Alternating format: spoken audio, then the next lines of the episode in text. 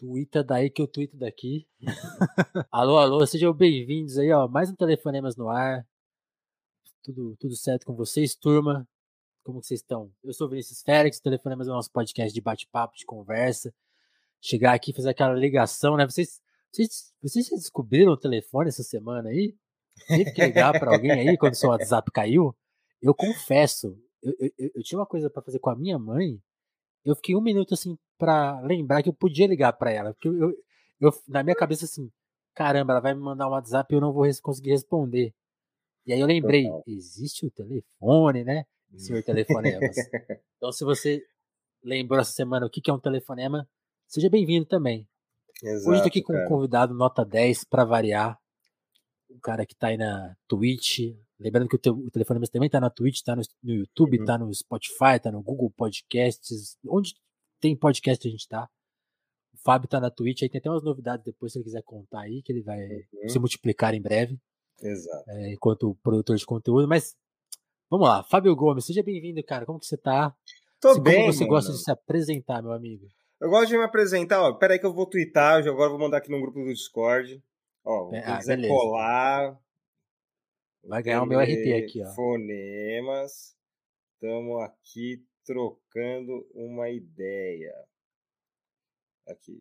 Aí, twitch.tv barra telefonemas. twitch.tv É assim que se faz, tá, barra tá, telefonemas. É, quem sabe faz ao vivo. Os bastidores da internet. Os bastidores louco, da bicho, internet. Precisamente 75. É, quem sabe faz. É. Olha lá essa fera.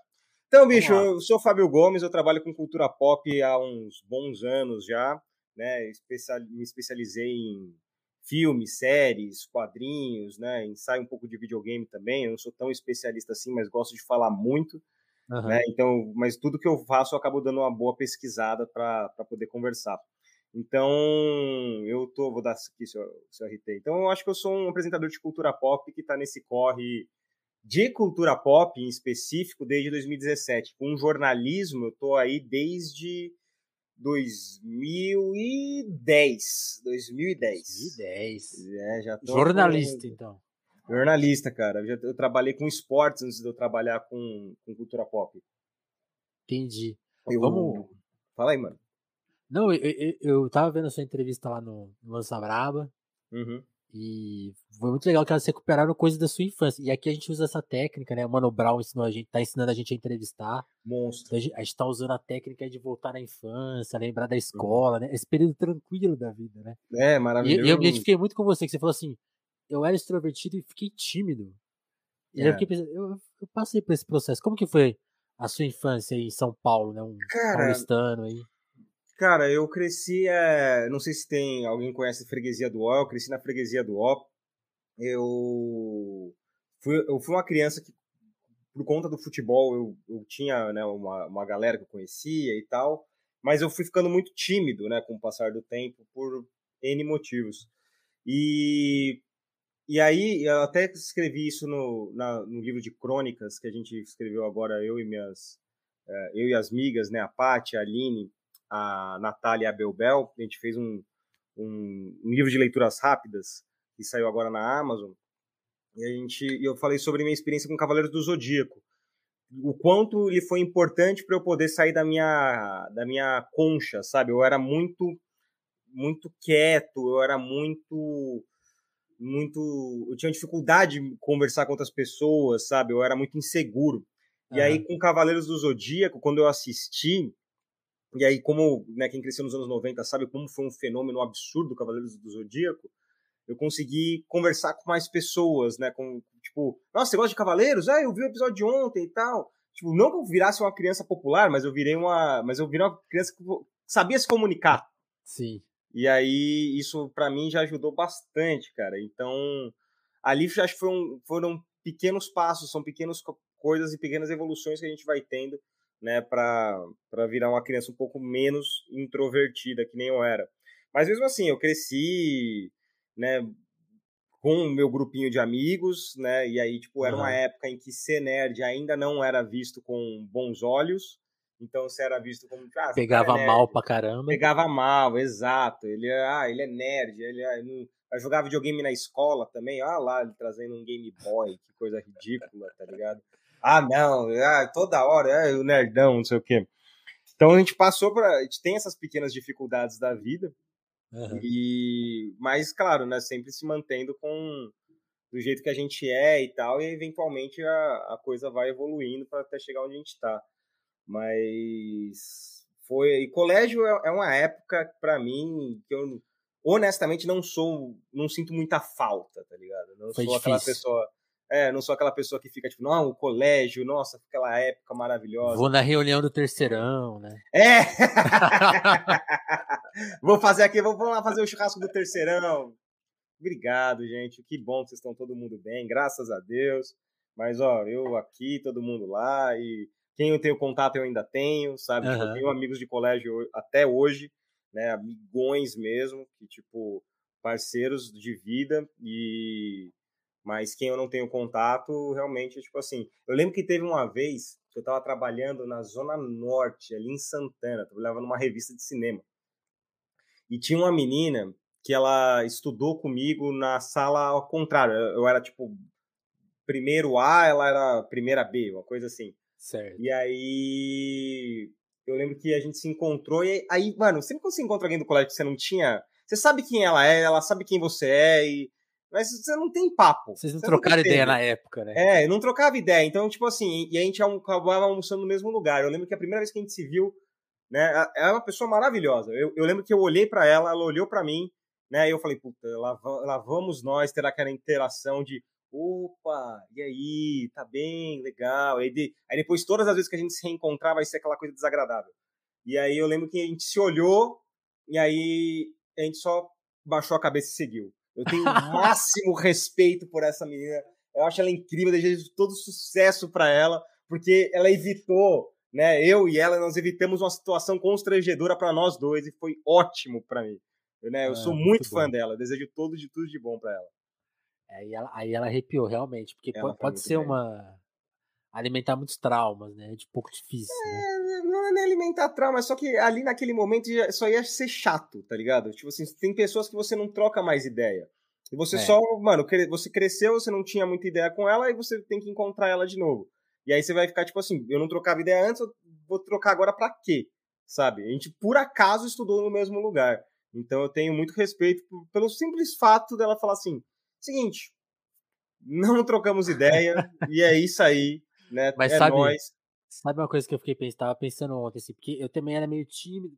Eu era, com os meus amigos eu era falante e tal, mas, tipo assim, uhum. eu acho que ninguém imaginava, tipo, ah, quer ter um podcast, quer se meter a aparecer no YouTube. Uhum. Você tem essa sensação com seus amigos mais antigos, tipo, mas o Fábio, o eu Fábio não tenho é aquele... dúvida que isso acontece. Eu não tenho dúvida que isso acontece. Eu tenho certeza que deve ter um monte de gente falando. Eu imagino eles, tipo assim, se, se, se, alguém que te conheceu nessa época, vê você quando tem um hype train.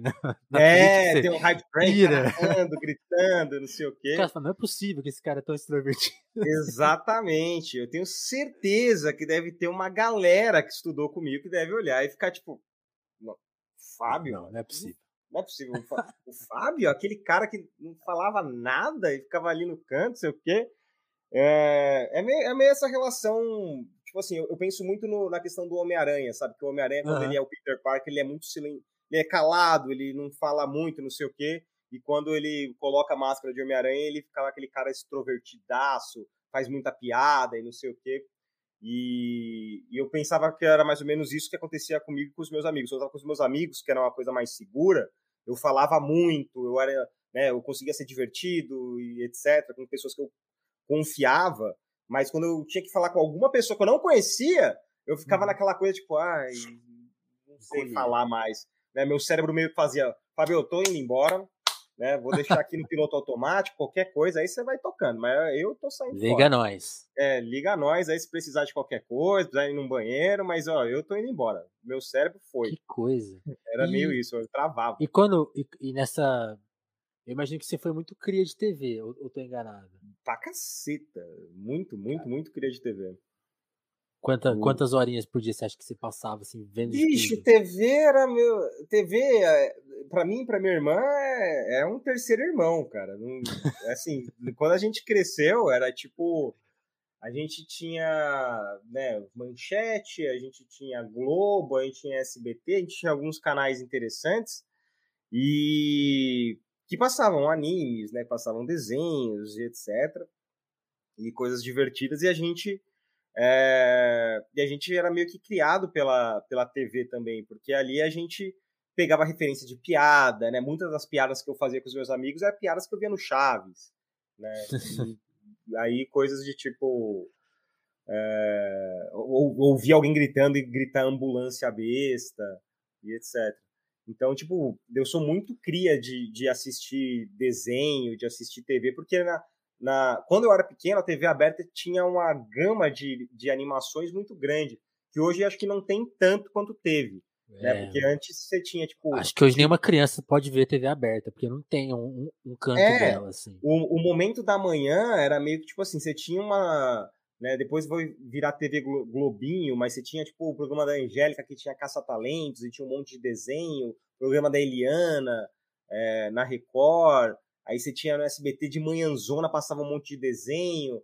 No... Mais à noite na manchete passava um monte de coisa. Então sempre que você chegava em casa, tava passando alguma coisa que né, conversava com você quando você tinha, sei lá, 7, 8 anos. Total. Aí agora, eu acho que essa dinâmica mudou um pouco, né? Amanhã ficou guardada para para sei lá, para as pessoas que ficam em casa e querem aprender a cozinhar e falar outras coisas, sabe? São programas mais mais caseiros. E aí agora, Sim. e à noite já virou aquele horário das seis horas, virou aqueles é, programas Polícia. da. Exato, do Datena e etc. Então, na, é, era uma época que para TV aberta era muito uhum. rica, né? Era uma época muito rica. Ó, se você é fã, se você é um galvo, né? É. Fiquem à vontade aí no chat. O chat é de vocês, façam perguntas, a gente pode. Ô, Mateuzinho aí, ó, maravilhoso. Se a pergunta for assim, perguntável, né? Não pode perguntar baixaria, né? É. Querer saber coisas que o Fábio não pode falar no ar. Então, sejam respeitosos é, aí, mas fiquem, fiquem à vontade, tá? Uhum. E, e, aí, Fábio, quando que você, você falou, né, da sua irmã, que também tem uma uhum. carreira parecida com a sua, uhum. isso vem dos seus pais? Vem, de onde que veio essa ideia de, pô, não, vou fazer jornalismo, acho que mexer Cara, com comunicação é umas. Eu, eu fui eu terminei o colégio, eu acho que a pressão de você ter 17 anos, eu consigo pensar muito né, na minha época, de tipo assim, você, quando você faz 17 anos, você tem que saber o que você tem que fazer, né? Você, uhum. Tipo assim, não. Eu, Hoje é o último mano, dia aí pra decidir a sua vida inteira, vai. Exatamente, vai. Agora aqui, ó, você vai fazer seu vestibular, então você tem que saber exatamente o que você vai fazer pro resto da sua vida. Eu lembro dessa pressão muito forte e, e tem aquela coisa no colégio, né, de, tipo, de ai, o que, que você gosta? Né? Qual é a matéria que você curte? E eu não estava num colégio que tinha professores inspiradores, né? Como eu vejo muitas vezes as, as pessoas têm. Eu, eu acho Sim. maravilhoso quem é muito novo e já fala assim, não, eu sei que eu quero fazer isso. Eu não, sei que eu quero isso, trabalhar com isso para a minha vida. Isso eu vi ao vivo, cara. Eu tinha um professor de educação física, ele levou uns uma galera para fazer educação física porque ele era inspirador. Tinha essa então, cara, energia. Isso é, isso é muito louco. Eu acho fenomenal quem tromba essas pessoas na vida e ainda mais tão cedo, sabe? Pessoas uhum. que realmente vão te inspirar e vão, você vai olhar e vai falar, mano, beleza, eu tô tendo a sala de biologia aqui, eu quero fazer biologia, porque esse professor, ele tá, mano, tá me dando cada coisa maravilhosa e tal, e eu quero fazer isso. Eu tive professores muito legais, né, claro, mas nenhum que, tipo, me inspirou a fazer. Eu tinha professores de português muito ruins, né? Tipo, hoje eu sou um cara que eu trabalho com roteiro, eu trabalho com texto, eu me orgulho muito dos meus textos, tá ligado? Só uhum. que eu tive professores que, mano, professora que já chegou para mim e falou: "Não, Fábio, você realmente não sabe escrever. Olha o texto aqui do fulano como é muito melhor que o seu". E tipo, você não me Cara. explicava por que que meu texto não tava bom. Ele só falava que não tava bom. Mas e por quê? Por quê? É, me ajuda. Por quê? Me explica. Por que que não tá bom? E isso era, era um complicador. Então, tipo, acabou o colégio, eu tava com sem referencial. anos. Exato, sem referência. Então, o que, que eu sabia? Eu lembro que eu fazia inglês desde muito moleque. É... E aí eu falei, mano, eu vou fazer letras tradução. Foi essa faculdade que eu fui fazer. Eu fui fazer uma faculdade de letras é, especializada em tradução. Então eu fui fazer, eu fui, estudei por um ano Foi um ano. Certo. Eu estudei latim, eu estudei. Latim, caramba. Latim. Porque é, a- é a língua, é uma das línguas é, que é a base para todas as, as línguas latinas, né? Então eu estudei Escrita latim. volan, então é isso, né? Não, é. eu- só lembro de Puella Pulcra Est, que a menina é bonita em latim. O... Então eu estudei um pouco de latim, eu estudei.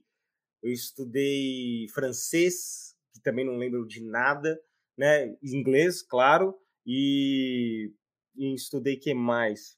Putz, eu, eu fui estudando muita coisa de literatura nessa época também. E isso me ajudou bastante, cara. Me ajudou bastante a ganhar confiança, a fazer coisas que eu falei assim, não, foi ali que eu tive uma aula de linguística, foi uma professora, né, que ela não era fenomenal, mas ela era uma boa professora. Certo. E, ela, e a linguística diz, né, que o importante é você se comunicar, não é como você escreve. Você não precisa escrever bonitinho, etc. Mas é você, se você se falar. comunicar, é exato. Se a gente está conversando aqui, mano, beleza, isso aí já é uma vitória. Isso já é da hora. Então, ali eu já falei, bom, beleza, acho que eu consigo me comunicar de um jeito da hora.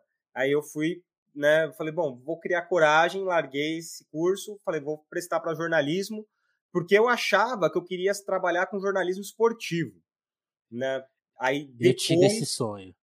é, é, então, acho que quem entra no jornalismo acaba tendo, você sempre acha que você vai para um caminho, né, que acaba, acho que a vida vai fazendo você fazer uma curva, sabe? Totalmente. Então, eu fui, eu fui para lá achando que ia fazer jornalismo esportivo. Eu tive a oportunidade de trabalhar com jornalismo esportivo, só que enquanto eu só fui entender que eu não gostava do jornalismo esportivo, eu gostava do das histórias por trás do esporte. né? Eu gostava de história, eu não gostava Aham. do. Eu, eu amo futebol, eu amo basquete, eu amo essas coisas como entretenimento, mas eu não sou aquele cara de análise, né? De não, é, aqui foi o 3-5-2 que mudou o jogo e o 5-3-2 que fez não sei o quê, e quando recuou. Eu era aquele cara que falava assim: não, esse jogador aqui, pra ele virar titular desse time, eu gostava desse tipo de história. Ele ia lá, ele. O cara putz, ficou ele- 10 anos, vinha de Exato, ônibus. ele foi reserva de não sei quanto tempo, ele era torcedor, ele cresceu do lado do estádio, ele ajudou a construir o estádio. Um belo dia ele foi chamado para fazer um teste. É a história do Falcão que eu tô contando, né? O Falcão Internacional. um belo dia ele foi chamado para fazer o teste no Inter, e aí ele foi lá, fez o teste, passou, virou um dos maiores craques da história do time do coração dele, foi para Rom.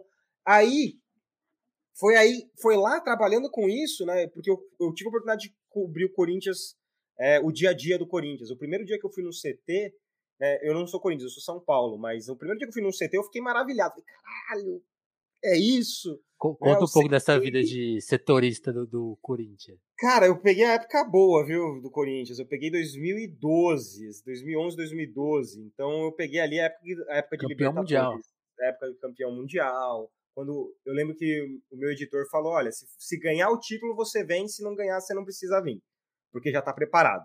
Então eu falei: se ganhar você cola aí. Então eu lembro quando saiu o gol do Guerreiro, eu fiz tipo: ô meu pai, levanta e vai trabalhar, sabe? E Eu- além, eu além da raiva do, do rival estar sendo campeão mundial, a raiva de "Ah, lá vamos nós.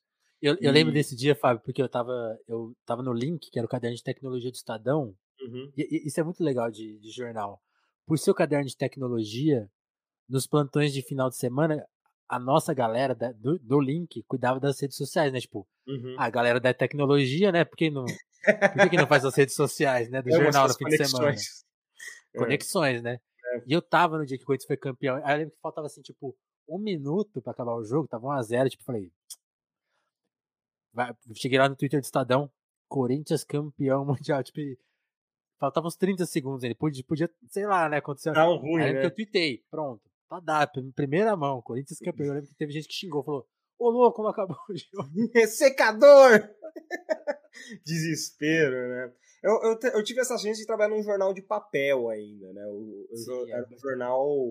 O jornal que eu trabalhava chamava Mais, ele era um braço do jornal Lance.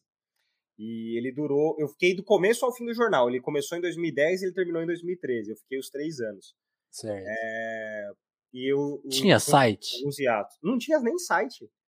Boa, tinha... eu, eu, eu, tive essa experiência, jornal de papel que não tinha site. É, então, era jornal de papel raiz mesmo, tipo assim, sem site, sem nada.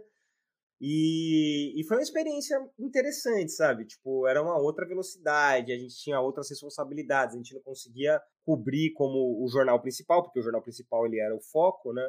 No caso, o lance. Então, muitas vezes a gente tinha que ficar da redação, entender o que dava para fazer. Aí, quando a gente ia pro CT, era interessante. Mas, ao mesmo tempo, eu fui percebendo que não era isso, sabe? Eu fiquei tipo, putz, mano, é isso? Sabe? Tipo, eu vou lá pro CT, eu pego uma coletiva, de vez em quando eu entrevisto um jogador, eu entrevisto o técnico. Não, e, e o futebol o é muito cíclico, cíclico, né? Tipo assim, é, uhum. todo ano é a mesma coisa. Exato. Ah, tá mal, tá ruim. Ah, o cara vai sair. Tipo assim, as histórias meio que não. É, exato, as narrativas ficam meio parecidas, né? E aí eu, fica, eu fiquei meio tipo. Eu lembro de uma época que eu fiquei tipo, mano, não é possível. E aí eu lembro que eu e um amigo meu, a gente começou a fazer matérias especiais porque a gente tava assim, não, tem que ter mais além disso, sabe? Boa. A gente começou a fazer, tipo, ah, vamos tentar entrevistar o Oscar. Eu fui lá e entrevistei o Oscar que falei, ó, eu quero saber como é que foi o seu draft da NBA.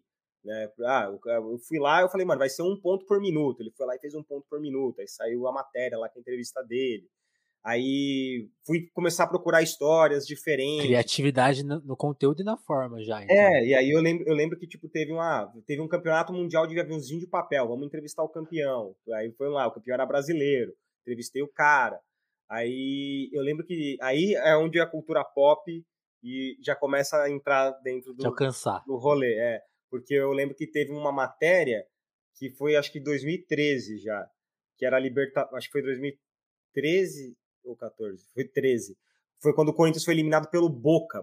O Corinthians ia pegar o Boca e aí eu falei, roubado ele... esse jogo, hein? É, então, absurdo aquele lá. Eu nunca vi o Tite tão bravo. É, mentira, eu só vi ele tão bravo assim com o Pato. O Eu, lembro, eu lembro muito bem disso porque eu lembro que o Tite não falava mal de ninguém. Ele só falou mal do, do Pato. E aí foi aquela vez que mal... o Pato errou um pênalti. Foi, foi nessa época, nessa não sei época, não, nem se foi depois, mas eu acho que foi nessa época. Ele, eu lembro que ele dá uma entrevista que ele fala, tipo, o Pato tem que entender que para jogar no Corinthians tem que sujar o calção, tem que dar carrinho, tem que correr, não sei o que. Ele já tava bravo com o Pato há muito tempo. E, e eu não vi ele reclamar de nenhum jogador, né? Eu nunca tinha visto o Tite assim. Né? Mesmo com o Jorge Henrique. O Jorge Henrique foi, foi, saiu do Corinthians depois de brigar com ele e tal, e ele foi tipo, mano, não tenho nada para falar do Jorge Henrique. E, bom, enfim, acho que no livro dele ele, ele explica bem essas coisas, né? Ele é um cara muito muito certo com os jogadores dele, ele abraça mesmo, mas ali o Pato você vê que, mano, menor chance, o cara ele, ele era pessoa não grata mesmo. Mas esse, esse, eu lembro que esse dia do, da Libertadores, eu fui fazer uma hum. matéria, eu falei, bom, vou fazer a coletiva, Vou fazer uma pergunta específica, né, já que eu não vou conseguir fazer nenhuma exclusiva. Aí eu, eu lembro que eu fiz uma pergunta que era para pegar sobre ah, eles iam se vingar do Boca, alguma coisa assim, era essa frase. Aí foi, eu cheguei pro, tinha um cara que fazia caricatura, né, na diagramação, que era brother meu, eu falei, mano, Vingadores da América. Vou selecionar quatro jogadores, eles vão ser os nossos Vingadores. Aí eu botei o Cássio de Hulk, né? E o. Aí ele falou. Eu lembro que o meu editor só falou: Ô, oh, só faz o, o Hulk. Tem algum Hulk de outra cor que não seja verde? Senão não vai ficar legal. Ele falou: não, tem o Hulk cinza. Então, vou botar cinza. Aí foi o Hulk, foi o Hulk, o Shake foi de Homem de Ferro, o Paulinho era o Capitão América. E, e, era o Thor Marinho. O, o Romarinho era o Thor. E aí cada um tinha uma justificativa por quê. Eu vou procurar essa matéria, vou ver se eu acho e posto depois. E aí eu lembro que eu já tinha. Ali o, o esporte meio que começou a se misturar com cultura pop já, sabe? Eu já tava de olho em algumas coisas de cultura pop e ali as coisas meio que foram se fundindo sem querer, né? E aí até eventualmente o jornal fechar em 2013, final de 2013 ou início de 2014, não lembro direito mais, uhum. né? Porque, enfim, ele, ele foi um jornal que começou, tipo, ele começou muito grande, aí foi lá que você vê, tipo, demissões, etc. E aí, eventualmente, ele meio que perdeu o sentido ali, né? Ele foi, era um jornal que não tinha site, era um jornal que não tinha redes sociais, e eventualmente ele acabou sendo engolido pela. Pela, pela máquina. Pela máquina, né? Pelo presente, né? Tipo, não tem muito o que você fazer com um jornal que não existe em redes sociais, sabe? Então, tipo, é, que não tem um site. Então, era, era para mim, acho que era, era meio que inevitável você ver que o negócio ia, ia descarrilhar naquele jeito, sabe? O... É, não, o, o Matheus aqui, o Matheus é, é um grande fã do Omelete, ele deve, ele deve te conhecer de lá, Fábio. Ele é um dos nossos assinantes aqui do nosso, do nosso Apoia-se, né? Onde que tá a matéria? Não, não deve ter, né? Porque realmente só saiu no papel, né? Cara, eu só saiu no papel. Eu vou procurar. Eu devo ter algum print em baixa, não nem em alta. eu vou procurar, eu vou procurar isso. Eu vou ver se eu posto no meu Twitter, né? E aí eu, aí eu aviso. Mas eu, eu tinha. E, é, e, aí, é, eu, e aí a minha curiosidade, Fábio. Eu tô vendo sua coleção de quadrinhos. Isso aí veio antes ou depois da de começar a trabalhar com cultura pop? Cara, eu comecei nessa época aqui. Deixa eu ver se eu tenho fácil. Hum, eu não vou ter fácil, né? Ah, não. Aqui. Oh, Esse tá aqui foi meu primeiro quadrinho. Esse do X-Men. Tanto que eu guardo ele até hoje. Ele, ele é de 2002. É, eu comecei a colecionar quadrinho nessa época, né? Porque, enfim, eu gostava dos X-Men, eu gostava dos desenhos. E aí eu falei, bom, vamos ver que, que, sobre o que se trata. E foi a época que saiu né, Wolverine Origem, que eu também tenho a edição original. E aí eu comecei a comprar, comecei a comprar quadrinho, né? Eventualmente eu comecei a comprar em sebo porque era muito caro, né? O quadrinho era muito caro. Era R$ 6,90 na época. R$ 6,90. Você vê como as era coisas um mudaram, né? Esse era o meu absurdo. Eu não conseguia, né? Era 6,90. Eu falei, mas não dá para eu pagar 6,90 todo mês num, num quadrinho, porque era o X-Men e era o X-Men Extra. Né? Tinha duas HQs do X-Men. E essa aqui foi a primeira que eu comprei. Eu lembro, eu lembro do dia de eu comprando ela. Né? Que foi, eu, eu lembro acabado... quando teve essa virada da, da, Panini, né? Exato, né? Essa aqui é a edição 3 pela Panini. Ela era da Abril, tinha, era tinha formatinho ainda, e aí começou a sair nesse formato maior. Né? E, é. mano, o começo da Panini era, era um negócio espetacular, né? Essa, o acabamento dessa HQ aqui foi a é época que saiu Ultimate, né? Toda essa... Isso, eu tenho, eu tenho o Homem-Aranha Ultimate também. E as primeiras edições, que saiu aqui como Marvel Millennium. Eu não sei por que eles fizeram essa adaptação, mas no Brasil era Marvel Millennium. E eu, eu tinha também. É, tá aqui também em algum lugar. O... Deixa eu ver se tá fora. O... Mas eu comecei a comprar nessa época. Foi a época que eu comecei a colecionar quadrinho de e assim, porque eu falei, ah, mano, eu gosto dessas, desses heróis nos desenhos, por que, que eu não vou gostar deles no, nos, nos quadrinhos? Vamos dar uma lida. E aí eu comecei a comprar. Só que aí, eventualmente, eu comecei a comprar em sebo por causa disso, né? Aí foi quando eu conheci o Lanterna. pude conhecer mais sobre o Lanterna Verde nessa época. Porque Entendi. ele virou um dos meus heróis favoritos, porque eu comecei a comprar formatinhos do Lanterna Verde. Aí a época do, do Kyle Rayner, principalmente. Né? Aí eu fui conhecer mais o Hal Jordan, coisas mais antigas. Aí eu comprei uma HQ, que é o, o Hal Jordan e o Flash, eles cruzando o, os Estados Unidos, que é uma baita de uma HQ. E, enfim, aí eu fui, fui, fui começando a colecionar, por ali. Né? Aí, eventualmente, você vai pegando, tipo, com o passar do tempo e etc., você vai pegando algumas coisas um pouco mais é, você fala, bom, beleza, não preciso mais desse formatinho, vamos passar para frente igual eu peguei num sebo, vamos dar num sebo para quem sabe uma outra pessoa né, possa fazer isso também, possa ter a mesma experiência que eu. E aí eu fui pegando os, os encadernados, né, que é, é mais em conta, é mais fácil de guardar, e fica mais bonitinho também, né? Sim, sim. E aí você tá lá no jornal, o jornal acabou. Acabou.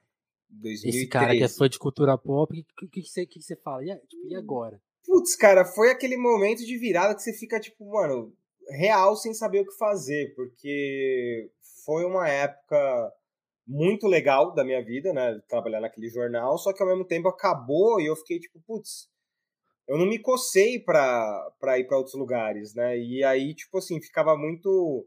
Era muito aquele negócio, ah, o Fábio tem muito potencial com esporte, não sei o que lá dentro se falava, mas fora do mercado, né, dali daquelas pessoas, poucas pessoas me conheciam porque, de novo, não tinha site. Ou você lia o jornal, ou não você lia o jornal. É, ou você não ia nem saber que eu existo. Então, aí eu, eu comecei, tentei pegar, falei, mas eu quero continuar com o esporte. Aí um amigo meu me indicou para uma revista de cinema, mas não é de sobre cinema, que nem eu achei que fosse. Né? Te enganou. Me enganou. Mas enfim, foi uma experiência interessante. Eu, fiz, eu trabalhei lá três anos. É, mas foi uma experiência para eu também aprender sobre coisas que eu não queria fazer. E, e era uma revista de cinemas, sobre cinemas, que era donos de cinema. É, eu fiz muita matéria de ar-condicionado, fiz matéria de cadeira, eu fiz matéria de. Putz.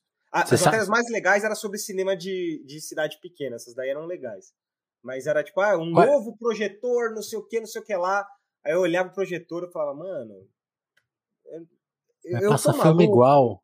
É, eu tô maluco, mas tem umas coisas que você olha e você fala, não, foda, isso daqui tá fazendo muita diferença. Mas tinha umas outras que eu olhava e falava. Não. Mas, tipo assim, tem, tem algum segredo, tipo assim, não, porque se o ar-condicionado não tiver no 20, as pessoas vão não, não vão voltar. Tem, tem tipo, segredos Puta, desse, desse naipe?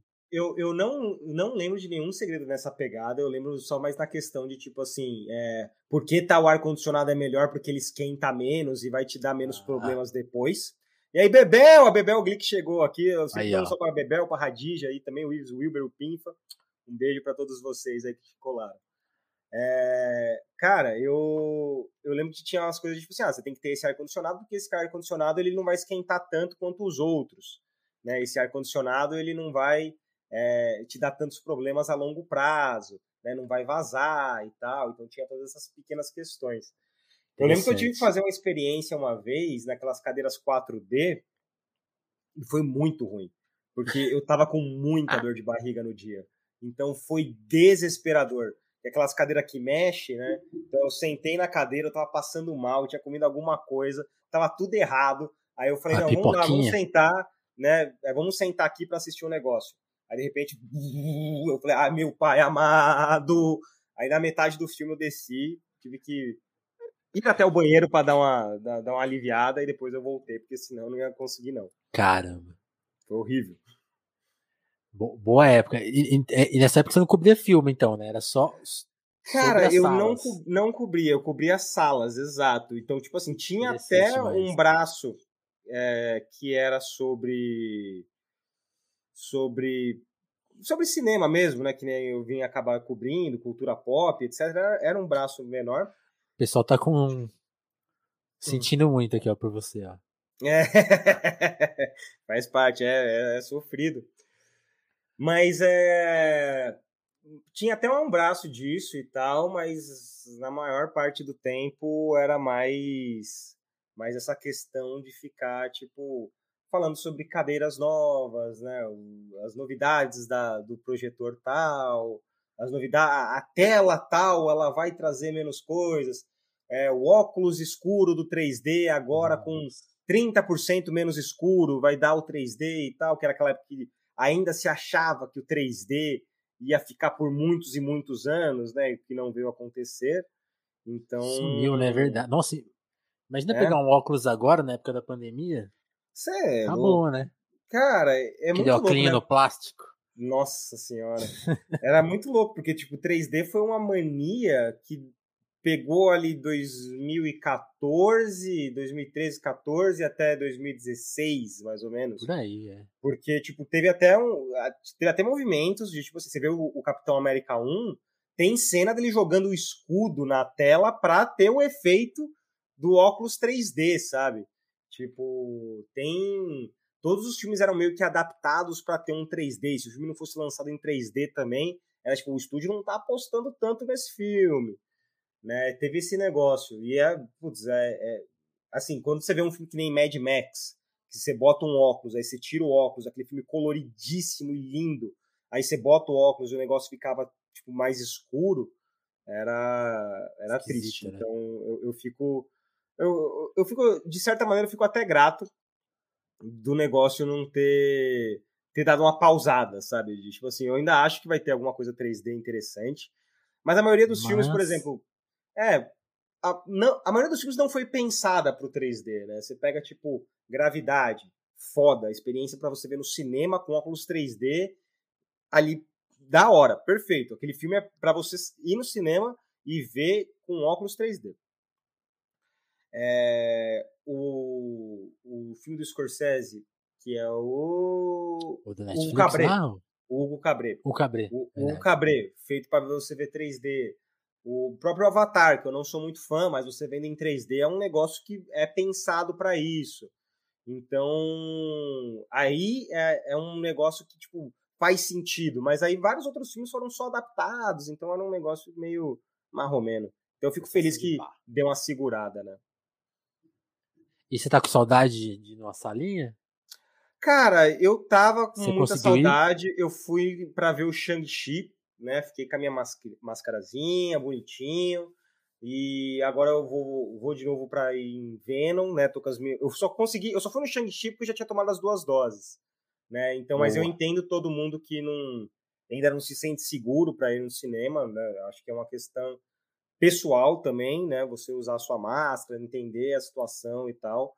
Eu acho que é aí é, um, é uma coisa mais pessoal, né? Eu Não, não julgo ninguém que, que tá indo. É, Eu julgo quem tá indo, tá tirando máscara e tá, aí é problema. Mas se você, Foda. mano, tá indo bonitinho, né? Você ó, olha a sua sala, vê que tem pessoas também responsáveis como você, né? Eu, eu estou indo, eu não, não vou falar assim, todo mundo tem que começar aí e tal, não, não vou brandir essa bandeira, mas eu tô, né, eu já tô começando a, a ir. É, não. Estando vacinado de máscara é, é do jogo, né? Acho que. É, então, Até porque. Dois anos, né? É muito dois anos, foram dois anos, cara. difícil, cara, difícil. Mas aí, vo- voltando pra essa linha do tempo aí profissional, Uhum, aí você tá lá numa revista e tal, tipo, uhum. tô, tô, tô perto do meu assunto, né? Nunca cheguei tão perto do, do- do- É. dos, dos meus assuntos favoritos. Como que foi a transição? O seu primeiro trampo de cultura pop já foi no Omelete? Já, foi aquele, aquele momento tão perto, tão longe, né? Porque, tipo, eu tava muito perto, mas ao mesmo tempo não tinha nada a ver. Eu fiquei lá três anos, aí nesse meio tempo eu fiz um curso de atuação da hora, que eu gostei bastante. E Eu aí. vi, eu vi estudei- coisas suas. Por que, por, por que, a gente não, não, teve esse ator? O que aconteceu com o ator? Ah, o ator tá aqui ainda, cara. Eu só. eu- é que eu, eu trabalhei com coisas de atuação, eu trabalhei com coisas que eu fiz com mais com amigos e tal. Aham. mas eu não. Eu posso dizer que eu ainda não fui de cabeça no rolê, sabe? Eu gosto muito de criar as minhas próprias coisas. Então, quando você vai ver, tipo, qualquer coisa que eu faço, tem um Tem um mais pouquinho. puxado pra comédia, claro, mas tem um quesinho ali. Você vai ver, tipo, coisas que eu fiz no Omelete, tipo, dossiê Omelete, que eu imito um, um Datena da vida. Você vê o. O lance da locadora, né? Trash, o negócio da locadora, o Cine 99, né? Que tem toda uma composição de figurino e tal, de barba. Aquela tal, barbinha nos falar. 2000, né? Exatamente. Aquilo ali foi uma coisa que eu fui criando. Você vê o próprio. pró- próprio, no próprio agora na Load, quando eu fiz o cordel, né? Eu escrevi o cordel, né? Eu fiz todo um estudo para como fazer o sotaque, sabe? Eu estava muito preocupado em como fazer um. Eu queria fazer um sotaque de, de Recife, né? De Pernambuco. Então eu fiz todo um estudo, né? Falei com pessoas, né, pedi ajuda e tal de como fazer um sotaque Demais. respeitoso, né? Não ser um- uma caricatura do sotaque de um paulistano fazendo, né? Eu queria fazer um negócio, eu fiz todo um negócio para falar, não, eu quero fazer o... Eu gravei várias e várias vezes, eu passei um dia inteiro trancado no meu armário, porque, tipo, era onde tinha a melhor acústica da casa, né? Porque foi tudo feito em época de pandemia, mas gravando e regravando, eu gravava, ouvia, aí falava, não, acho que não ficou tão bom aqui, não, muda. Aí a Thaís, que é minha namorada, ela é da Bahia, então, e ela conhece uma galera de Recife, então falei, ó, o que, que você acha dessa daqui?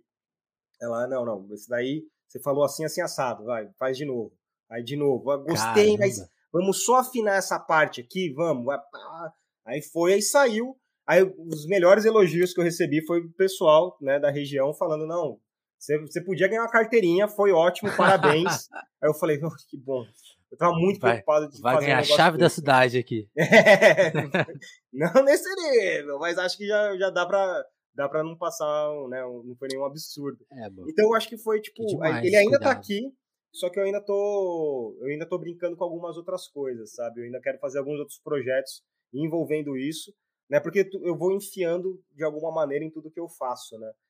Mas esse curso foi, foi muito importante, né? Porque eu sempre quis estudar método, sempre quis estudar Stanislavski, sempre quis estudar é, Meisner, Adler, né? Esse claro que para você estudar de verdade Adler, uma vida, passar, né? É, uma vida inteira dedicada a isso. Né? Eu, eu tive uma pincelada do que é. Eu gosto muito de Chekhov também, por exemplo. Mas eu dei uma estudada bacana nisso, né? Eu consegui entender um pouco e eu decidi tirar um ano para viver de fila depois dessa revista, porque eu fiquei teve um tempo que eu fiquei muito frustrado ali, que eu fiquei tipo, mano, não, não tá dando mais para mim. É... Gosto, mas eu assim, acho que não, não, eu tô muito perto, tô muito longe, né? Não tá tendo a ver comigo e cansei. Deu, pausa. Tá chega, chega. Chega, vou tentar. Eu, eu conhecia uns frilas, né? Eu conheci, eu conheci, eu tinha uma galera que eu conhecia de tipo do jornal, que tava em alguns outros lugares, né?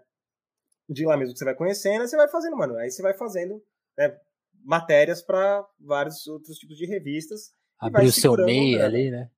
Exato. Aí fiquei lá um aninho, né, fazendo filas para lá, para cá, para cima, para baixo. Aí eu lembro exatamente que foi na virada de 2016 para 2017, quando você manda aquele famoso Ô, oh, feliz ano novo, né? Espero que continuemos trabalhando junto nesse próximo ano e não sei o que, não sei o que lá.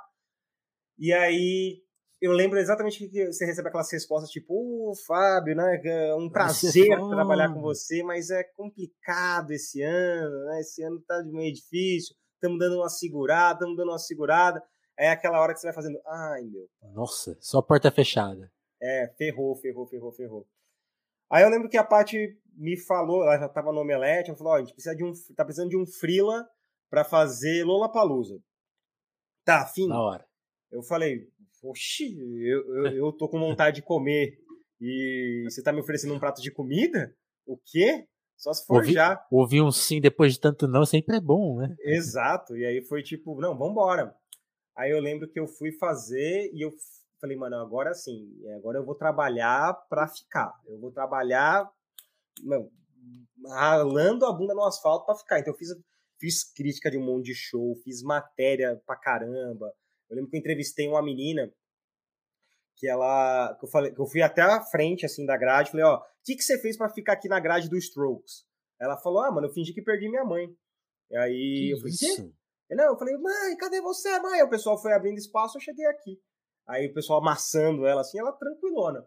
Eu falei: "Da hora, gravei a entrevista, fiz a matéria, a matéria foi, saiu no BuzzFeed, saiu um monte de lugar. Aí as matérias que eu fiz deram uma boa repercussão. Aí eu falei, bom, beleza, é, minha parte eu fiz, né? Vamos ver se vai dar para ficar. Aí Vamos ver se eles me entendem, né? Exato. E aí eu lembro que abriu uma vaga para fazer um freela lá que tinha, ah, tem que fazer uma lista e um e um texto por por por dia. Eu falei, vamos. Aí fazia o negócio, acabava o quanto antes, falava, gente, quem precisa de ajuda em qual sessão? Ah, você, Aí comecei a fazer os negócios para é, ficar. Essa técnica é, é boa. Já, já é, vi história então. de gente que ficava na redação sem, sem vaga. Exato. Pela vontade de fazer acontecer. Exato. Era, era, era, tipo assim, eu tava, eu tava precisando. Falei, eu tô precisando ficar. Ou eu posso fazer o básico e, tipo assim, vamos falar, não, Fábio, obrigado. Aí sempre que eu precisar do básico de novo, você volta. Aí eu podia fazer o básico e botar uma cerejinha no topo, tá ligado? Fazer, fazer um negócio bacana, fazer um negócio interessante. Aí eu comecei a fazer matérias lá pro, pro site também. Aí uma, pô, a matéria foi uma capa de não sei aonde, essa aqui foi bem falada, não sei o quê. Aí quando abriu, abriu uma vaga, pronto, você entrou. E aí, aí lá foi desenvolvendo, né, todo, toda essa outra questão de vídeo ali. Eu comecei, eu comecei puramente texto. Eu era só texto, eu era quadrinhos, sabe? Porque, tipo, eu lembro que quando vieram conversar comigo, falaram, não, você manja de quadrinhos? Eu falei, oxe, opa, Uai, não, meu Deus. Na época eu tava até meio desatualizado, né? Eu tive até que dar uma corrida para me atualizar. É... E aí eu falei, não, aí, aqu aí aqueles seis reais fizeram outro, no, novo sentido, né? é, então. Você vai tipo, ai meu Deus. E aí. Eu falei, mãe. Falei, pai. Tava fazendo investimento. Você falou que isso aqui era perda de tempo. e aí? E agora? E aí, enfim. E aí foi aquele negócio de, tipo, de dar uma corrida atrás do, do prejuízo, aí comecei a fazer matérias, aí abri um espaço, ah, precisa de alguém para apresentar isso aí. Quem quer? Ah, eu vou. Pá, apresentei, tava...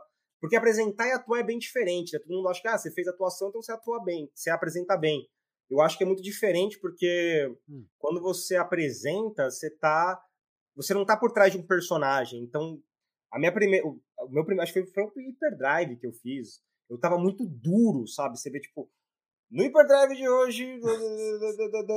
eu tô muito, muito duro, porque eu tô. Eu tava meio sem graça, eu não sabia, eu não sabia onde eu tava ainda, não sabia o que eu podia total. fazer e quem que eu era como apresentador. E aí, conforme foi passando, falei, não, deixa eu entender o que eu posso fazer.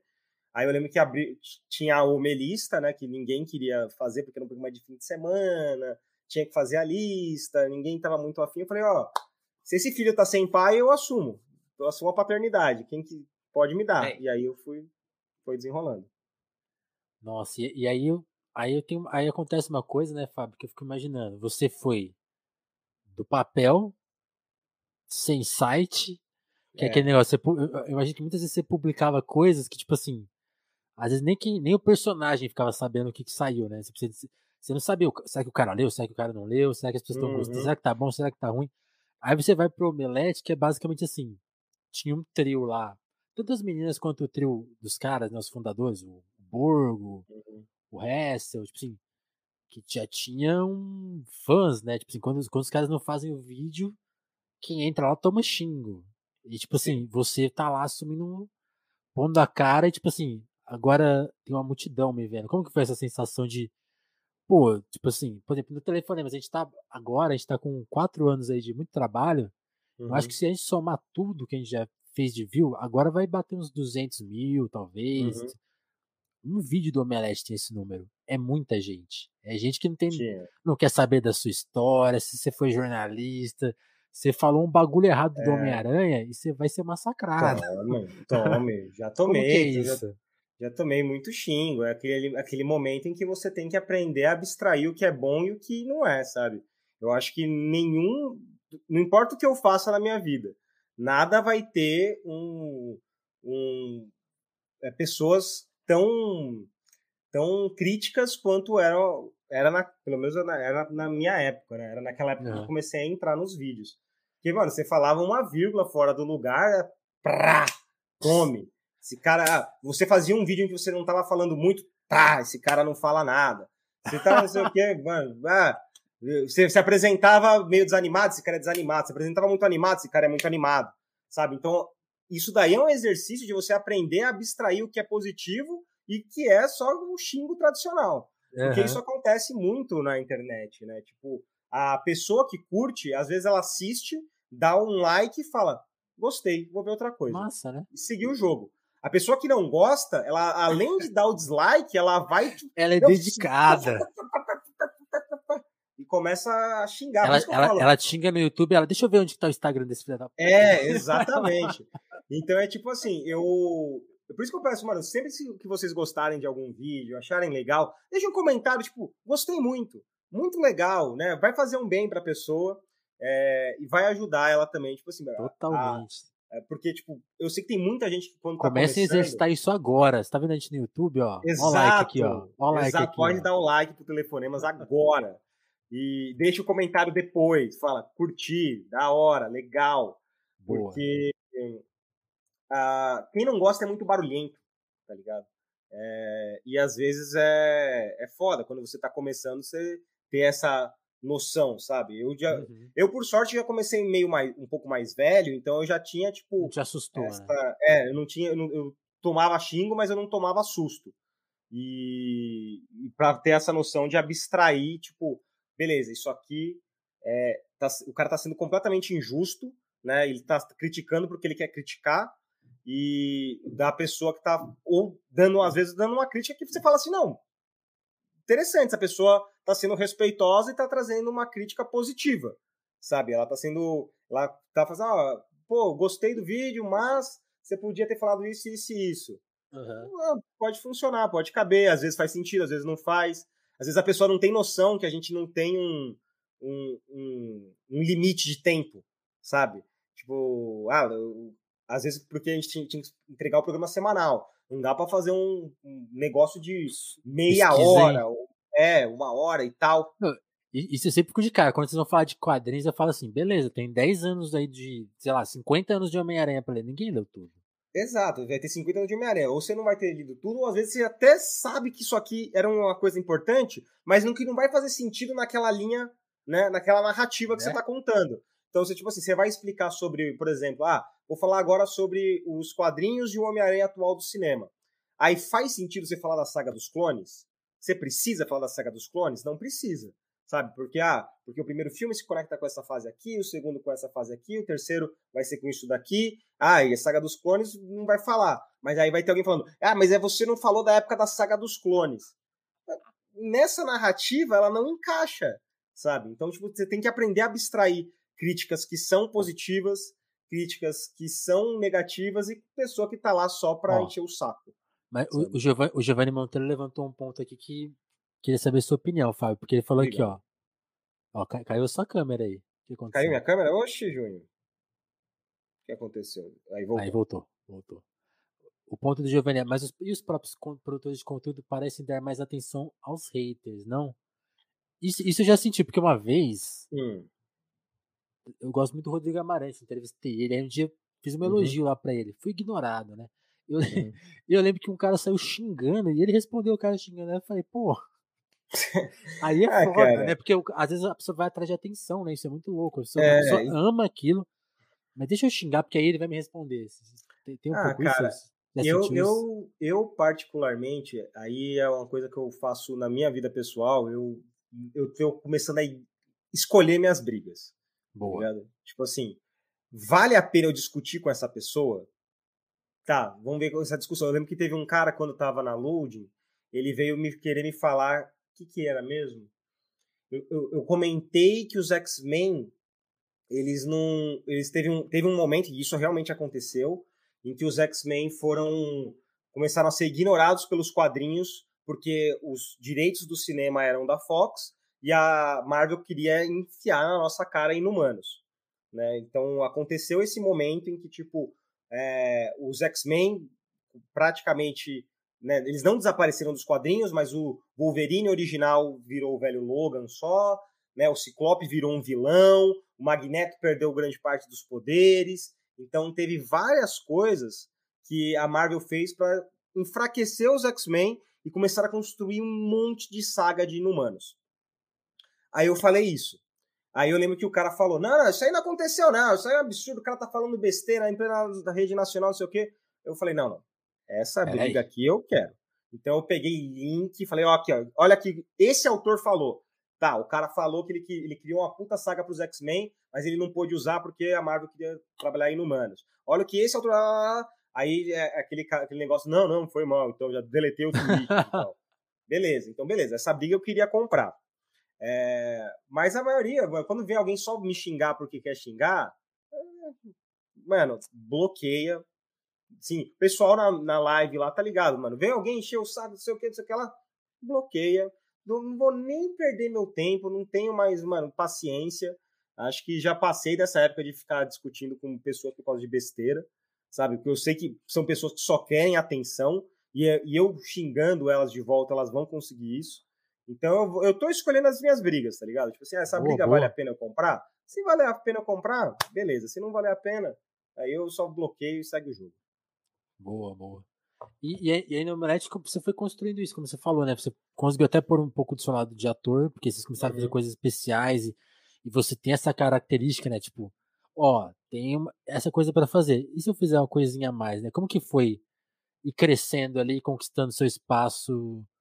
Ah, eu porque, devo muito porque... ao Omelista, né, cara? Porque, tipo, a, a foi o programa que eu parei e eu, eu lembro de eu parar em casa e eu falar, mano, o que, que eu gostava quando eu era mais novo, sabe?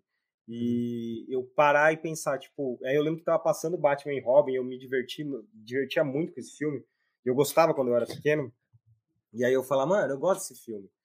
Aí eu fiquei, eu fiquei pensando, eu vi, mano. Eu vi você tweetando hoje, né, que tem, saiu essa notícia, George Clooney é, esconde Batman e Robin da mulher. É absurdo, absurdo, criminoso ele fazer isso. É, mas é, é, Imagina é um ele, não, vem aqui ver Boa Noite, Boa Sorte. Aí ela, não, quero é, ver Batman não, Ninguém se importa com Boa Noite, Boa Sorte, ninguém se importa com o seu Oscar de sicário, não, não é sicário, siriana. É, mostra Batman e Robin que é muito mais legal. E aí ele. Aí eu lembro que eu tava vendo e falei, mano, esse filme é todo errado, né? Aí. e eu falei, mano, e ele é perfeito por isso, sabe? Porque todas as escolhas dele não foram certas. É difícil. É. Eu acho que a genialidade tem dois extremos, sabe? Tem o extremo poderoso chefão, onde a escolha do roteiro, atores, diretor é perfeita. E para você fazer um negócio onde nada dá certo também, é muito difícil, sabe? Porque alguma coisa no filme vai funcionar. E Essa sua história... teoria faz todo sentido, né? Porque, tipo assim, se você for pegar na prática, onde que estão a maioria das coisas no mundo? No meio aqui, ó. Exato. Não tipo tem assim, tanto desse lado nem desse outro.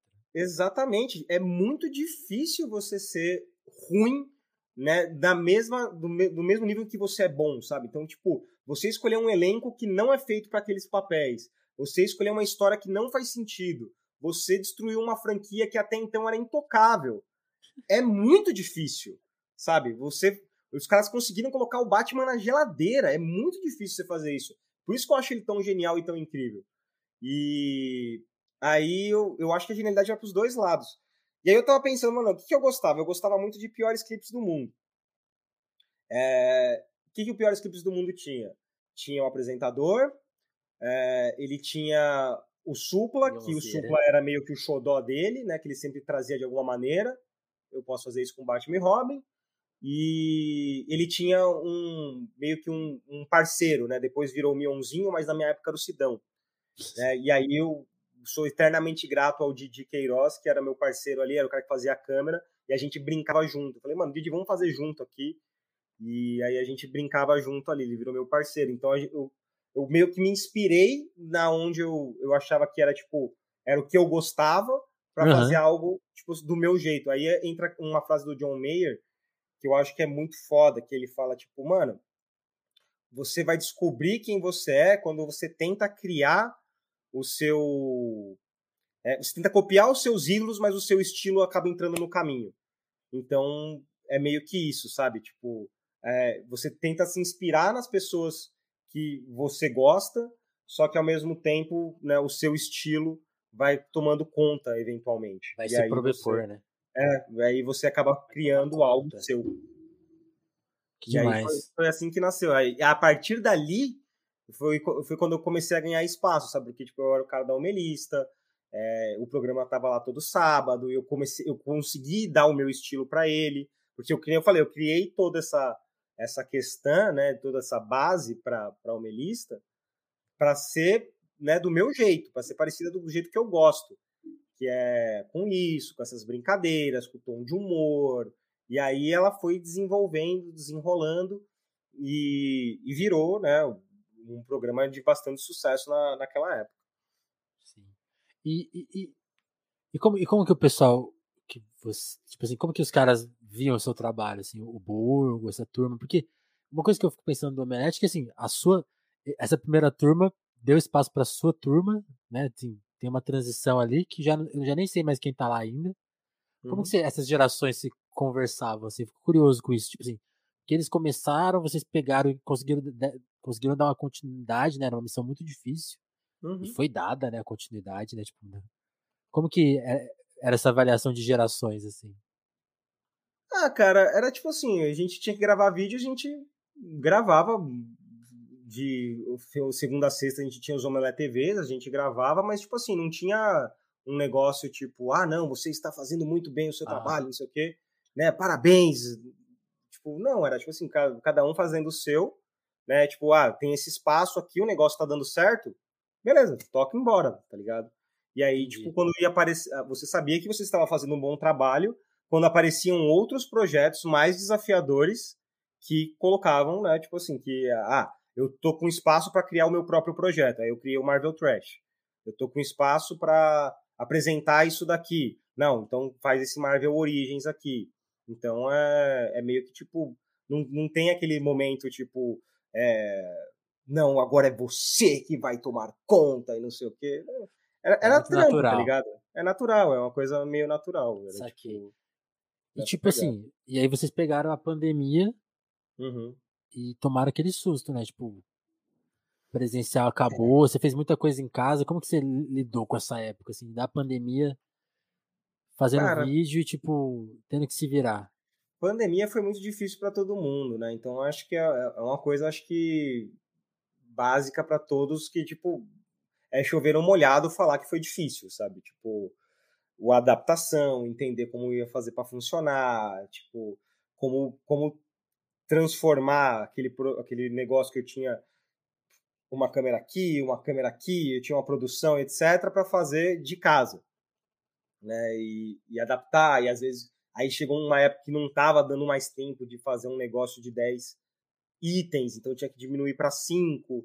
Então teve várias adaptações, né, que foram complexas e foram acontecendo ao longo do tempo.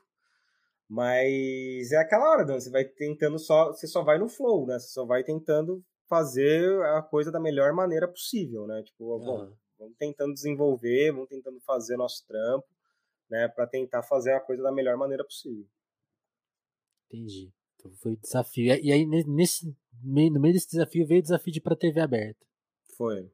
Foi tipo o, o Prandone, né, que era do DNM, ele saiu em agosto, se eu não me engano, com essa missão de ir para a TV aberta, né? E aí a gente já conversava há muito tempo sobre isso. Ele falou, aí ele me ligou um dia e falou: "Mano, tô com essa ideia de programa aqui.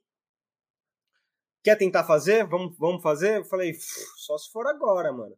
Porque eu acho que tão importante quanto saber começar é saber acabar, sabe? Você saber qual é o tipo, bom, beleza, fiz o meu trampo aqui. É, acho que agora contei todas as histórias que eu tinha para contar aqui e eu preciso de um desafio novo, né? Eu preciso de, de algo diferente. É muito difícil desse passo, realmente, né? Porque, tipo, é, assim, então... você tinha um canhão na mão, né? Você ia pra uma coisa mais. Exato. Vai saber se vai dar certo. Exato. Mas era um risco que eu tava disposto a, a, a assumir, né? Eu, na época. Que era tipo, beleza, eu quero um desafio novo, eu quero fazer algo diferente, eu quero criar uma coisa nova. E, e aí surgiu essa oportunidade de ir pra loading. Aí eu lembro que o piloto a gente gravou em a gente entrou no ar em dezembro, deve ter sido outubro, eu acho que foi em outubro que a gente gravou o piloto, gravou... Foi, foi muito louco o piloto, porque eu, a Fê e a Mari se conheceu no dia, assim, de tipo, Nossa. tipo, e aí, tudo bem? Tudo bem? Ah, é, nós, é você que vai gravar? Sou eu. Ah, tá, da hora. Então vamos, vamos conversar aqui, vamos trocar uma ideia. Conversamos, conversamos. Bateu. E aí, né, a química existiu desde o começo, né, entre nós três, e aí a gente já gravou ali o piloto, deu certo, gostaram muito. E aí foi uma questão de tempo, né? Uma questão de tempo até chamarem. Aí eu falei, olha, não há nada que vocês possam fazer, é um desafio que eu quero, né? Independente do que aconteça. E aí não eu... vem com mala, do... mala dourada. Não adianta mala dourada, adianta nada, né? Obrigado, né? E agora eu tô indo para lá. E mano, não me arrependo em nenhum segundo, nenhum segundo. Tá ligado? Eu fiz de olho aberto. É, eu esper, não esperava que fosse acabar como acabou, mas eu não me arrependo em nenhum segundo porque eu tive a oportunidade de trabalhar com uma equipe fora de série, né? Todos os repórteres, né? O Prandoni foi o melhor chefe que eu tive na minha vida. É, eu falando isso é muito legal, né? porque essa de coisa do, dele, dele, ele sabia pelo que vocês passavam, né? Achei isso muito legal. Cara, é, é, faz muita diferença você ter alguém, né, que é chão de fábrica ali, que é o cara que tipo né? É o cara que foi produtor de conteúdo de trás das câmeras, na frente das câmeras, ele sabe a dificuldade de fazer um roteiro, ele sabe a dificuldade de apresentar, ele sabe a dificuldade que tem para fazer o negócio. Então ele, é, ele foi um chefe assim espetacular. E eu só falo do Prandoni bem pelas costas dele. Eu não falo nunca nas frentes, né? Porque ele é muito foda. Ele é muito, muito foda. E, e aí, Fábio, acaba, a gente até estava falando isso antes de começar, né? Acaba uhum. que a uhum. Loading é um capítulo muito curioso da, da televisão brasileira. É. Porque a gente tá. A gente, cada dia, você até falou que tá afastado desse assunto, que é um assunto muito chato, e assim, eu sinto Exato. com você esse assunto e não participei, lógico, mas tipo, uhum. posso contar só um caso rapidinho, pessoal, que é assim. Obviamente. Na casa que eu tô agora, não tem TV a cabo. E eu imagino uhum. que muitas casas do Brasil não tem TV a cabo. E, e a televisão brasileira é o SBT, né, a Cultura, o SBT, a Globo, a Record, a Band, talvez a Rede TV, né, onde você tá, uhum. um monte de canal de religioso uhum. e tinha loading. É. Que era tipo um bagulho muito diferente, de verdade, e que assim, alcançava pessoas que a gente não como você falou, né? Tipo, pô, do jornal que não tinha papel, muita gente ainda não tem internet, né? Uhum. Ou a internet do jeito que a gente usa aqui, que é esse jeito mais. Quem tem uma banda larga e tal. Não é a internet de todo mundo, né? Então vocês estavam cumprindo um papel, assim, eu acho, de cultural muito relevante, né? Tipo, Uhum. era um espaço intocado, Uhum. mas é, co- conta esse capítulo da história, tipo assim, era uma concessão que tinha problemas e tem várias questões políticas envolvidas e de fato atrapalhou a vida de vários profissionais, né? Porque quando, a- Exato. quando acabou, acabou de uma vez, sem explicação, com vocês com a Exato. perspectiva muito positiva, né? Pois é, quem, quem quiser se informar, informar mais, eu indico o Greg News sobre a Jovem muito Pan, bom. Muito bom. que lá vocês vão ter em detalhes o que aconteceu. Assim, eu, eu não consigo reproduzir aqui, nem vale a pena, mas pesquise, assim, porque Uhum. para entender o Brasil hoje, tá lá a resposta. Mas conta um pouco da sua experiência, Fábio, porque É, eu já cara, tive a de tipo, ser demitido em passaralho e é, é, é chato é, demais. é muito louco, porque, tipo, eu já participei de alguns ao longo da minha vida e, tipo assim, quando ele está vindo, você sente. Acho que você já passou por isso, né? Você, já- você sente que o negócio está chegando, sabe? Você Tem uns dias tá- mais quietos que os outros. né? É, você tá vendo a onda chegando ali. Talvez pelo home office, talvez por, sei lá, né, especialmente pelo fato de estar entrando vários merchans dentro do programa, né? Foi um, foi um mês que a gente fez mais merchans, a gente fez merchans com empresas até que bem relevantes. É, a gente estava muito seguro que o negócio estava começando a desenrolar. Sabe? Tava, tipo, estava muito tranquilo, foi o mês que deu tudo certo. A gente estava com coisa fechada para o mês seguinte. Então, tipo Caralho. assim, ali era o era o momento que a gente estava mais tranquilo. Sabe? A gente tava, não, eu, tô suave. Agora tipo, vai. agora vai, tá tranquilo, tá entrando, tá não sei o quê.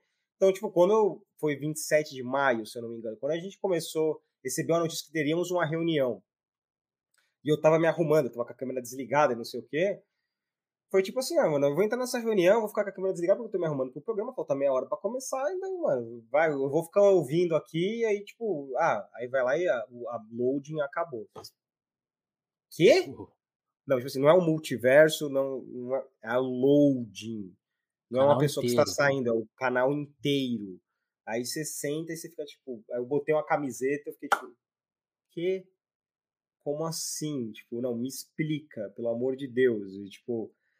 E aí é aquela coisa, não teve explicação direito até hoje. Agora no Greg News você consegue meio que a conectar alguns pontos melhor, né? Ele conectou muito bem.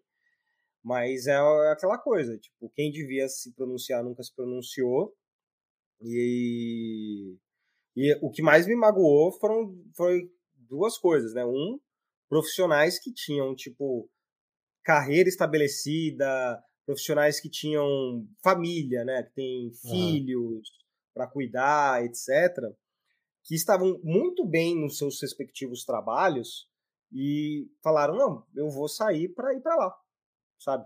Tipo, eu vou, ah, vou nesse sonho aqui, vou comprar esse sonho, é, que era o que muitas pessoas fizeram, né? Como eu falei, o meu caso pessoal, eu estava indo de olho aberto, sabendo de todos os riscos, não esperava que fosse acontecer o que aconteceu, mas eu estava muito tranquilo com a minha decisão. Mas eu sei que teve pessoas que foram, tipo assim, eu ta- que estavam muito bem no seu trabalho e falaram, não, eu vou para lá. Eu escutei Porque- história de gente que tinha concurso, né? Pois é, que é uma coisa que- mais. gente que mudou de estado, sabe? Tipo, mudou a vida de ponta cabeça porque acreditou nesse sonho. E acontecer da- dessa maneira. Certo. E outra era que é isso que você falou mesmo, tipo, a gente recebia muita mensagem de pessoas que não tinham Wi-Fi, né? De pessoas que têm internet móvel só no celular. E, e elas falavam, Eu mano, acho, eu queria eu muito. acho isso muito importante, assim. Puta Pois merda. é, isso era muito importante. A gente tem só vídeos, né? A gente só podia assistir. A gente não podia assistir vídeo do YouTube, a gente não podia participar das discussões nerds, mas a gente queria participar. E aí a loading era, era a oportunidade dessas pessoas participarem, delas assistirem né, a série ou entenderem melhor sobre o que está acontecendo no universo Marvel, no universo DC, no universo nerd em geral, pelo canal da TV aberta né, um canal de alto acesso e etc. E, e aí foi isso aí foi uma das partes que eu fiquei, fiquei chateado de verdade, de falar, putz, cara, que pena. E essas pessoas que agora estavam né, que entraram na brincadeira, que puderam participar, que puderam né, entrar na discussão, nunca mais. Bizarro é. É, foi e bizarro. A gente, a gente tá estourando um pouco tempo, Fábio, mas eu queria uhum. te perguntar justamente dessa sua energia de, tipo, de se renovar. Tipo, oh, acabou esse emprego, é, fiquei numa situação complicada, pandemia, imagino que para arrumar outro trampo é tem todo um desafio. Uhum. Mas, tipo assim, vai você, pô, vai na Twitch e eu fico. A sua Twitch para mim é muito inspiradora, porque você senta ali, Obrigado, tem o roteiro, vou falar disso, disso, disso. Uhum. Tem, sei lá, tem 50 pessoas vendo, tem mil pessoas vendo, que às, às vezes acontece. Você tá uhum. sempre com a mesma energia e, e, tocando bagulho e vai criando ali a rede de fãs, né? Todo o lance de contar piada, juntar moeda, uhum. toda uma dinâmica assim que, tipo, é bem sua e nova pra Twitch, né? Acho que tem um lance de respeitar o horário, de... você teve assim, rapidamente conseguiu se reinventar, né? Isso é, é uma energia muito legal, né? Como que você Cara, essa força toda? eu, eu peguei a. a eu, eu fiquei mal, obviamente, quando fechou o negócio, eu fiquei bem chateado, sabe? Aquele, tem aqueles dois dias que você fica tipo, mano, como, sabe? O que, que aconteceu? E e, claro, mano, a, a, galera que me acompanhava, e muitos deles estão aqui agora, foi que me deu força, de tipo assim, mano, como é que eu não vou ver você falando de Loki, eu preciso ver você apresentando tal coisa, vamos lá, vamos fazer não sei o quê. E eu percebi na Twitch uma, uma oportunidade de criar comunidade, continuar fazendo ao vivo, que é um negócio muito legal. E eu falei, bom, vamos ver o que acontece. Né? E aí eu comecei a criar essa, esse rolê na Twitch, né? Até então, até semana passada, eu tava fazendo de segunda a sexta, mas agora, mano. Guerreiro. Maravilhoso, né? Tipo assim, tem sido muito, é muito divertido. É aquela hora que você liga e faz, e brinca, e fala, né? E, traz informação, né? Porque, tipo, na, no caso da minha live, é um negócio que eu, mano, eu pesquiso bastante coisa antes de eu falar, sabe? Eu nunca vou abrir uma live sem. E vou falar, ah, hoje a gente vai falar sobre tal coisa sem pesquisar, tipo, curiosidade sobre o negócio, sobre né, o que, que a gente vai dizer aqui, o que vai acontecer. Mesmo agora que a gente foi fazer uma live segunda sobre o que estava acontecendo com Facebook, Instagram, etc., eu fui dar uma pesquisada sobre o que, que aconteceu é, um dia anterior, né? E no domingo tinha saído a entrevista da pessoa que tinha vazado os documentos do Facebook e tal. Então eu fui dar uma pesquisada, fui dar, ah, temos acesso a essa entrevista, temos acesso a essas entrevistas. Aí coloquei, vamos traduzir, vamos entender, vamos conversar, vamos falar sobre isso. Então tem todo esse trabalho por trás, aí só que tipo, o que, que acontece? Eventualmente eu falo, não, eu quero continuar expandindo o que eu estou fazendo. Então, além de ter né, o, o, a Twitch, eu quero voltar para o YouTube. Né, e eu quero voltar a trabalhar com, com um negócio de listas, que é um negócio que eu gosto bastante. Então agora eu falei, não, gente, terça e quinta eu vou começar agora a se dar uma segurada, né? A gente vai dar um passinho para trás para eu poder organizar esses canais, né? E eu tô conversando, claro, junto com a Canate, com a Belbel, com a Paty, com a Aline, que, mano, são fenomenais. A gente tem, né, o, o nosso o, a nossa empresa que super está trabalhando nessas coisas, super amigos, né? que a gente está fazendo, né? Tem o canal delas, a gente está organizando bastante coisa. E a gente sentou junto e falou: não, vamos tentar organizar isso né, mais para frente. E claro, mano, além da galera me puxar, a força de fazer tudo isso vem delas também, sabe? De ter pessoas que eu sei que eu estou trabalhando ao lado, que sempre, mano, vão ter um, uma mão para estender para mim, é, vão me apoiar nas minhas loucuras. Isso, mano, é um negócio que eu nunca posso reclamar, porque eu sempre trabalhei, né? Seja na Loading, no Omelete, seja agora, com pessoas que, mano, eu vou, eu falo que eu vou fazer um negócio doido, elas falam, show. Beleza. Beleza, tá ligado? Tipo, ah, vamos fazer um, um cordel, vamos homenagear a história da, do prédio que a gente tá, né? Vai lá, imita o Mion, imita não sei quem. Bora. Ah, vamos agora, é o mais recente, ah, vamos fazer um negócio do Loki de casa, né?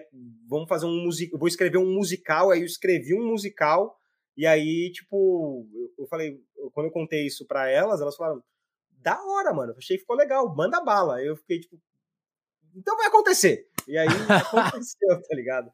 Tipo, ah, aí eu, é um negócio que é, eu tenho muita sorte de ter pessoas que abraçam as minhas loucuras. Eu sou muito grato a isso. É muito grato ao público também que entende quando eu estou falando né, algumas groselhas. E, e, muito grato a todas as pessoas que vêm né, e colocam. Tem a Radija que está escrevendo essa maravilhosa. Para a gente encerrar, Fábio, eu estava te pesquisando assim, eu, eu, acompanho muito as lives, até falo que eu te, comecei a te acompanhar mais pelas lives, porque acho uhum. que você está imprimindo uma coisa muito sua ali, que é, é, até diferente da sua época de youtuber, acho muito legal. Uhum. E acompanhava muito a Load, assim, não, não acompanhava tanto seu programa porque eu não batia com o meu horário, mas eu gostava muito da Load. Então tem, uhum. tem, tem, tem, essa coisa também, esse, esse afeto pelo canal, pelo que ele representava. Mas aí, fiquei, quando a gente acertou a entrevista, eu fiquei vendo outras coisas suas, né? Fui ver você lá de Homem de Locadora, né? Uhum. Encarando o personagem. Fui ver algumas entrevistas suas, então, tipo, Scarlett Johansson, é. Will Smith. Quem que foi o mais fora do, da casinha? Você falou, não, esse dia não aconteceu esse dia aqui, isso, isso aqui não tá acontecendo? Teve dois. É, é. O, o, Will Smith, porque, tipo, o Will Smith, ele é um cara que, assim, Aliás, todas as gerações te agradecer por, por, causa da, por causa das suas lives. Eu falei, eu preciso ver o maluco no pedaço com atenção. É, mano, Teve um dia que eu tava foda. chorando assistindo. Então, é foda, foda, foda, foda. Porque o Will Smith é um cara que, tipo assim, a minha geração conhece, a geração mais nova conhece, o meu pai conhece, sabe? Tipo, uhum, todo. Uhum. Se eu falar assim, eu entrevistei o Chris Hemsworth, sabe? Tipo, meu pai da falou. Hora. Da hora. É o Thor. Ah, como é que ele é mesmo? Pega uma foto pra mim. Sabe? Tipo, mesmo a Scarlett e tal, são pessoas incríveis.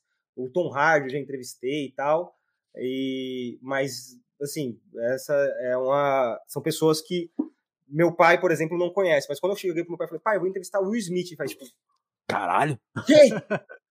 tipo, é difícil ter uma estrela do tamanho desse cara, sabe? E ele é tudo que uma estrela tem que ser. Ele é um cara muito gente boa, ele é um cara que te faz se sentir confortável. Ele foi um cara que eu fiquei nervoso quando começou a entrevista mesmo. Há muito tempo que eu não me sentia assim. Eu falava, tipo, caralho, o Will Smith, é o cara que fez o maluco no pedaço. Eu via ele todo dia de tarde, né? Depois eu vi Nib, depois eu vi não sei o que. Caceta, é o Will Smith. Então, tipo, todo mundo acho que conhece o Will Smith de alguma maneira, então acho que eu, poucas estrelas têm o tamanho do Will Smith, é um cara que sempre conseguiu se atualizar, sabe? Sabe, vai passando os anos, vai, né, vai vem ano, vai, vem ano, vai ano, ele tá sempre, né, conectado com o que tá acontecendo. O cara tá aí no corre desde os anos 90, né, do início dos anos 90.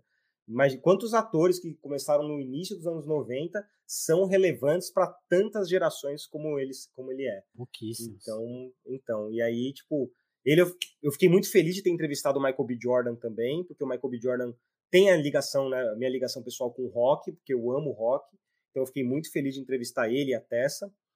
E mas assim, a pessoa que eu mais fiquei feliz de entrevistar, e isso é meio absurdo, trabalhando com cultura pop, foi o Miranda, zagueiro do São Paulo, que eu liguei para ele um belo dia e eu, ele me atendeu com muita atenção, com muito carinho. Né? Ele foi maravilhoso, ele jogava no Atlético de Madrid na época. Né? Eu perguntei para ele sobre como era, né, o que o, o Corinthians podia fazer para ganhar do Chelsea. E a entrevista foi toda em volta disso, né? Que, que, porque o Atlético de Madrid tinha ganhado do Chelsea na Recopa. E aí eu perguntei para ele o que, que tinha que fazer. Ele falou: ah, é, dá a bola pro Chelsea, não sei o quê. E eu falei, cacete, eu tenho visto o Miranda, o cara foi tricampeão brasileiro pelo São Paulo. O cara é foda, caraca, velho. Então, Miranda é um dos caras. E foi por telefone, eu nem vi ele cara a cara. Então, o Miranda é um dos caras que eu, que eu fiquei, que eu tremi as pernas por telefone. E o Will Smith. Telefonemas. É, telefonemas. telefonemas. É Fechando aqui, ó. Você vê como, como foi uma é ideia. É tudo roteirizado, gente. É tudo roteirizado.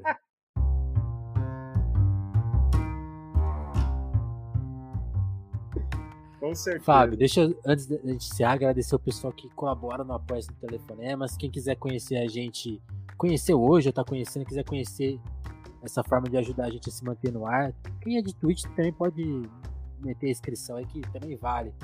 Mas o apoia é esse cantinho, né? Quem chega ali com 2, com 5, com 10 reais, que garante até desconto na livraria Alecrim. Então eu quero agradecer o pessoal, tô aqui pegando a lista do pessoal que apoia. Que aí um dos brindes é esse. Você, quem chega com mais de 10 reais ganha desconto na livraria.